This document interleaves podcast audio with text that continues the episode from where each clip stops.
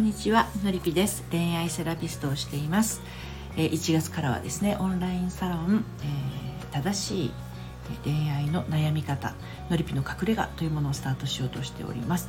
えっ、と今日はですね婚活疲れをしてらっしゃる方へえーメッセージをお届けしたいんですけれどどうしたらまた会いたいって思ってもらえる？ということについてねお話をしていきたいと思います、まあ、先日あのーまあ、初めての試みかな土曜日にあの普段そういった時にライブはやらないんですが、えー、と午前と午後とライブをさせていただきましたところですね。あの婚活アプリですが、まあ、婚活パーティー、まあ、あと結婚相談所などもそうなんですけれど最初のデートまではこぎつけるんですが、えっと、また会いたいって思ってもらえない。ね、どうしたらまた会いたいと思ってもらえるのかなというところにあの悩んでる方がいらっしゃったので、まあ、そのことについてお話をしてみたいと思います。あのなかなか、ま、また会いたいというか、ね、次のデートにつながらないとかあのなんかお付き合いが進んでいかないあの何を話したりどんな私ならいいのかなでこういうことって結構恋活とか婚活に悩む女子あるあるでねあのここのところが自分の中でクリアにならないといくら婚活していてもなんかモヤモヤしてしまいますし先に進みません。であの一つすごく大事なことをねお伝えしたいんですけどどうしたらまた会いたいって思ってくれるのかなっていうその、えースタンスをまずやめる。これが一つすごく大事になってきます。でこれはあの恋愛だけではなくて結婚してからとかもあの通じることなのでどうしたら会いたいって思ってくれるのかなっていう発想をしているとあなた自身がうーんちょっと後ろに置かれちゃうんですよ。ね。あの薬局ちょっとあんまりイメージ例え悪いかもしれないんですけど薬局でドラッグストアで体調が悪い時にえーっとこうねこの症状だからこんなお薬がいいなって思う時にねあのお店の人に「今こんな症状なんですけど」って言ってレジの横にこうあのいくつか薬が置いてあってね、うん、そこで「あこんな感じの」ってそこの箱に書いてあるものを見て「あのあこんな感じの症状なんです」って言ってその箱をもらっていくのとあの後ろ側にいろいろ置いてあるものあるじゃないですか。お薬とか。あそこってなかなか目がいかなくないですか？もともと自分がこう常備薬しているものだったらパッケージの色なんかでわかるかもしれないんだけど後ろ側に行っちゃってるとわかんないですよね。だからあのそれと同じでって言ったらちょっと強引かもわからないんですけれどあなたがどういう人なのかっていうのがまずはっきりわからないと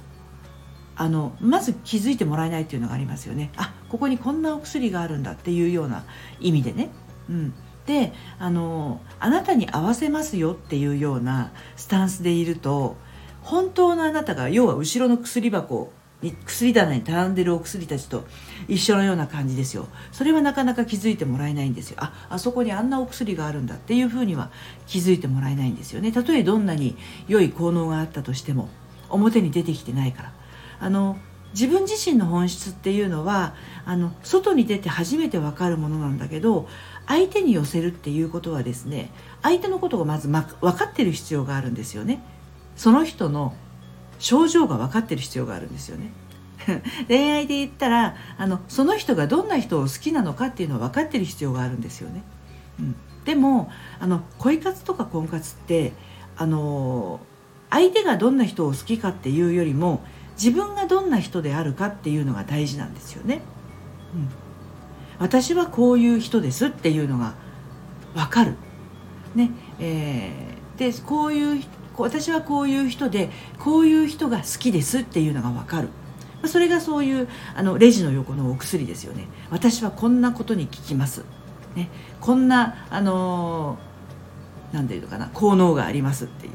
ことです。あなたがお薬っていう意味じゃないですよ。要は分かりやすいってことなんですよ。自分はこういう人です。こういうことが好きですっていうことですね。そう。そうするとパッと見て分かるんですけど相手に寄せようとしているとですね結局は相手のことが分からないのに寄せようとしているのでよくわからない女の人になっちゃうんですよ。相手から見たら。だからどうしたら会いたいって思ってもらえるどころかこの女の人よくわかんないから次会ってもわかんないよなっていう判断されちゃうんですよ。うん。なんでかっていうと男の人面倒くさがりだからですね。はい。あのまあそのライブの時にもお話はしたんですが簡単な女にはならない、うん、でも分かりやすい女になってくださいということなんですね。だからどんなにそのいろんな思いがあって、えー、素敵なあなただったとしてもそれを奥の棚に引っ込めといたら手に取ってももらえないわけです。むしろ私ってこんな人なんですっていうのがはっきり分かってる方がおおおおこういうのあの僕はこういう人が良かったんだよっていうふうに気づいてもらえるんですね。なので奥に引っ込まないでください。本当のあなたが。本当のあなたあなたをもっと前に出せるようにしていくとあの次に会いたいって思う気持ちを持って